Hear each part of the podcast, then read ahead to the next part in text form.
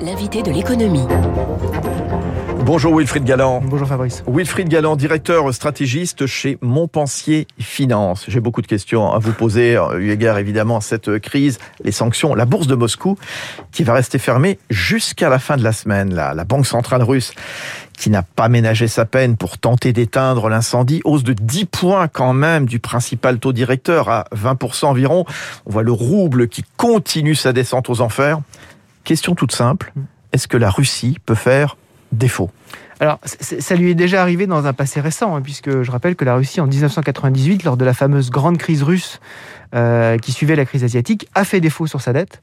Euh, et c'est justement quelque chose qu'elle ne veut absolument pas refaire. Donc, euh, la, la, Russie, c'est depuis 98 et euh, largement depuis 2014, donc depuis l'affaire de la Crimée, a essayé de se découpler du système, de diminuer sa dette euh, publique, euh, d'essayer d'être le plus indépendante possible. La dette publique russe est 18% du PIB seulement, d'essayer d'avoir un budget, elle a un budget en équilibre, voire en, en très léger excédent. La, la, Banque centrale russe ouais. est considérée comme étant l'une des plus rigoureuses au monde. Tout à hein. fait. Voilà. Tout à fait. Et, et, et, en fait, ce qui, est, ce qui est quand même très frappant, c'est que on, on, a ces sanctions contre la Banque centrale russe qui sont fortes, hein, puisqu'on considère que sur les 640 milliards de dollars de réserves de la Banque centrale russe, on en a un peu plus de 200 milliards qui sont aujourd'hui gelés, hein, les avoir en euros et les avoir en dollars. Mais néanmoins, euh, je rappelle quand même un chiffre que peu de gens, je pense, ont, en tête aujourd'hui, c'est que rien qu'avec les importations, les exportations euh, vers l'Union européenne et vers, les États-Unis de pétrole, de gaz, euh, de charbon et d'autres minerais, c'est 700 millions de dollars par jour par jour que le pays récupère, soit 130 milliards de dollars tous les six mois.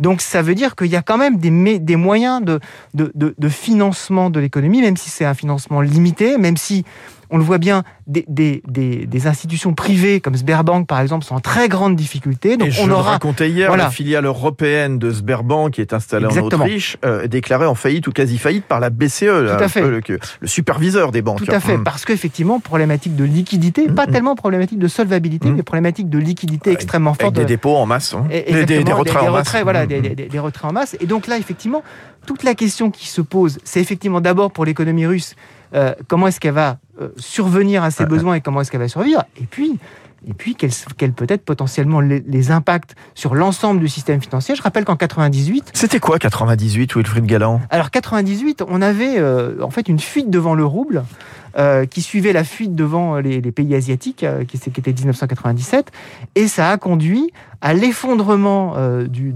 euh, du, rouble déjà à l'époque.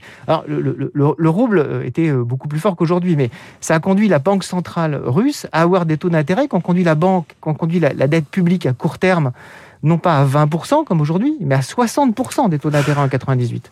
Et donc, euh, ce qu'on qu a vu, c'est qu'on a vu par exemple le, fonds LTCM, qui était un fonds euh, alternatif extraordinairement, extraordinairement gros, euh, fondé par les anciens de Salomon Brothers, qui s'est déclaré euh, en faillite. Et il a fallu une réunion d'urgence de la fête de New York qui rassembla à l'époque euh, l'ensemble des banques d'affaires de Wall Street en disant vous prenez votre part de LTCM pour éviter que le système financier tombe, le système financier mondial. Et donc, il faut faire très attention aux accords, on appelle ça des accords de swap, en fait, des accords de contrat de devises entre les différentes institutions financières mondiales qui s'échangent en fait des liquidités. Donc, qui porte le risque euh, des, des, des, institutions financières russes? On va le savoir au fur et à mesure du temps. C'est pour ça qu'il y a un peu de nervosité quand même sur les marchés. Euh, et, et, et aujourd'hui, il y a euh, moins de risques qu'en 98 pour la Russie? Il y a beaucoup moins de risques qu'en 98 parce que justement la Russie euh, d'abord à, dévaluer euh, de façon quasiment volontariste son rouble. Je rappelle que depuis 91, si on revient à la chute de l'URSS, le rouble a perdu 98% de sa valeur par rapport au dollar. Ah oui, carrément. Euh, de, de, en, en, avant 2014 et avant euh, Maïdan et, et, et, la Crimée, le rouble était à 66 roubles pour un dollar. Après, donc début 2015, le rouble était à, euh, le rouble était à 32 roubles pour un dollar. Après, le rouble était à 66 roubles pour un dollar. Donc, on a divisé sa valeur par deux. Avant les événements euh, de, de, de, de, février, il était à 75 roubles pour un dollar.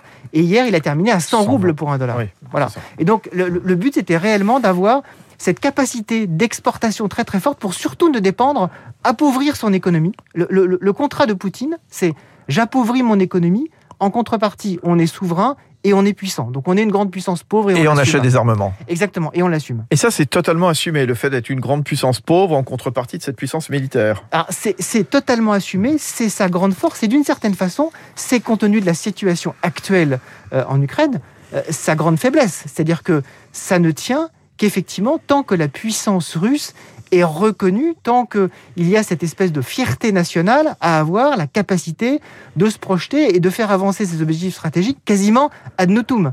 Si jamais on n'était plus dans cette capacité-là, si jamais on était embourbé dans une guerre euh, de long terme, alors c'est l'ensemble du contrat euh, des autorités avec sa population qui commence à être mis en question. Et là, c'est une autre, c'est une autre paire de Une question sociale qui pourrait euh, surgir Exactement. de façon euh, plus ou moins violente. Euh, L'économie, elle a été plus atteinte euh, que prévu. Dès hier, hein, Oui. le Kremlin il reconnaissait que la réalité économique, elle a changé en, en Russie. Les Occidentaux, ils ont livré une véritable guerre économique, une guerre vraiment. Voilà, ça c'est nouveau. Le Kremlin ne s'y attendait peut-être pas forcément. Oui, je, pense que la, la- la- la- la grande surprise du Kremlin, c'est l'unité des Occidentaux et la force de la réponse sur euh, énormément d'aspects. C'est-à-dire, on, on est, on a à la fois des aspects technologiques, c'est-à-dire euh, bannir des exportations euh, de, produits de produits technologiques. On a des aspects financiers, effectivement, on en a parlé, sanctions sur la bande commerciale, exclusion d'une partie des- du système financier russe du fameux système de paiement SWIFT, de paiement internationaux, sanctions monétaires autour de la Banque centrale. Et puis Donc tout on le va- reste. On va véritablement Voilà. tous azimuts. Dans la culture, dans le sport, dans l'aviation. Exactement. Et d'une façon qui est euh, totalement unie. C'est-à-dire qu'on voit non seulement l'Union européenne, ça c'est déjà une première surprise. Pour moi, c'est une bonne surprise. On voit qu'on est capable d'aller vite. Ah, c'est plus l'Europe des petits pas. Ça, on l'a remarqué voilà, avant-hier. Euh, euh, le- les États-Unis, le Japon, la Suisse, La qui- Suisse, qui, elle-même Pays dans- neutre, voilà, qui a décidé hier justement de dire voilà, on va appliquer le gel des avoirs. Monaco. euh, Monaco. Pays ami entre guillemets de la Russie, euh, ami fait. historiquement, hein, euh, voilà donc avec une forte présence d'oligarques aussi sur place aussi. euh, Exactement. Reste évidemment maintenant la grande inconnue, c'est l'inconnu chinois. Est-ce qu'on va avoir un axe euh, Moscou-Pékin qui va se qui va se déployer, y compris en économie Ça, c'est véritablement la question. euh, à moins que la Chine justement, euh, qui a envie de vendre aussi en Europe, hein, ses produits ne prennent pas non plus fait et cause totalement pour la Russie. Bah, c'est- un- peu ce qu'on voit, hein, puisque le- dans, dans la fameuse résolution de- de- de- du Conseil de sécurité des Nations Unies, la, Russie s'est abstenue. hein. La- la Chine s'est abstenue. la Chine s'est abstenue. Donc, on, a, on a, on a cette, cette, cette espèce d'entre-deux. La Chine aimerait bien développer son système financier euh, en dehors du dollar. C'est pour elle euh, un test. Si jamais elle voulait euh, faire la même chose que la Russie vis-à-vis de l'Ukraine, mais vis-à-vis elle de Taïwan, comment est-ce que ça se passerait? N'empêche, on voit un, un pays qui est totalement au banc des, des nations, hein, euh, un Oui. paria, au- enfin à l'instar de la Corée du Nord, de l'Iran.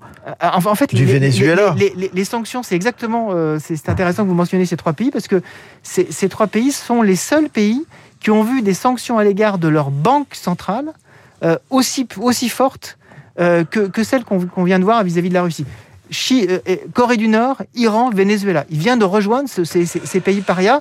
Et, C'est pas en- terrible. Voilà. c'est pas terrible et c'est extrêmement marquant parce que normalement, les liens entre les banques centrales, vous n'y touchez pas parce que vous déstabilisez potentiellement Mm. l'ensemble du système. Donc c'est extrêmement fort. Un, un mot sur les marchés que vous suivez chez Montpensier Oui. Finance, euh, Wilfried Galland. Je n'ai pas l'impression qu'il y ait quand même un mouvement de panique. On a vu le, hier le Dow Jones à la baisse, mais le Nasdaq qui remonte. Le Tokyo, là, voilà, qui remonte Ouais, aussi. Bon, c'est c'est quoi? Ça s'explique comment? En fait, ça s'explique par le fait que euh, le scénario central des marchés, c'est finalement un problème assez cantonné. Euh, cantonné à Russie-Ukraine et cantonné à un système financier russe, on l'expliquait à l'instant, qui est de plus en plus isolé du reste du système financier mondial et dont les sanctions ne touchent pas euh, le, le cœur des flux vis-à-vis de vis-à-vis du, euh, euh, du reste du monde, c'est-à-dire les flux énergétiques. Attention néanmoins, on en a parlé, euh, vous en avez parlé ce matin. Attention néanmoins aux flux sur les matières premières agricoles en particulier, hein, qui peuvent être Ouais, extrêmement. C'est Thierry voilà. Blandinière, le directeur général de Indivo, oui, qui n'était pas Donc- forcément rassuré. Voilà, Donc attention à ça. Et on voit que on a, des, on a des, des- des- des volatilités sur les matières premières. Par contre, sur le reste des marchés, effectivement, il y a cet attentisme. Et, euh, et- et on va voir dans les jours qui viennent comment est-ce que tout ceci va se déployer. Très bien, merci beaucoup d'être venu. Wilfried Galland, directeur stratégie chez Montpensier Finance sur Radio Classique ce matin 7h23. Dans un instant, bah, la politique, le fait politique. Oui, puisqu'il y a une campagne présidentielle normalement. Valérie Pécresse qui tape fort sur les deux candidats d'extrême droite. On va en parler avec David Doucan. Restez avec nous.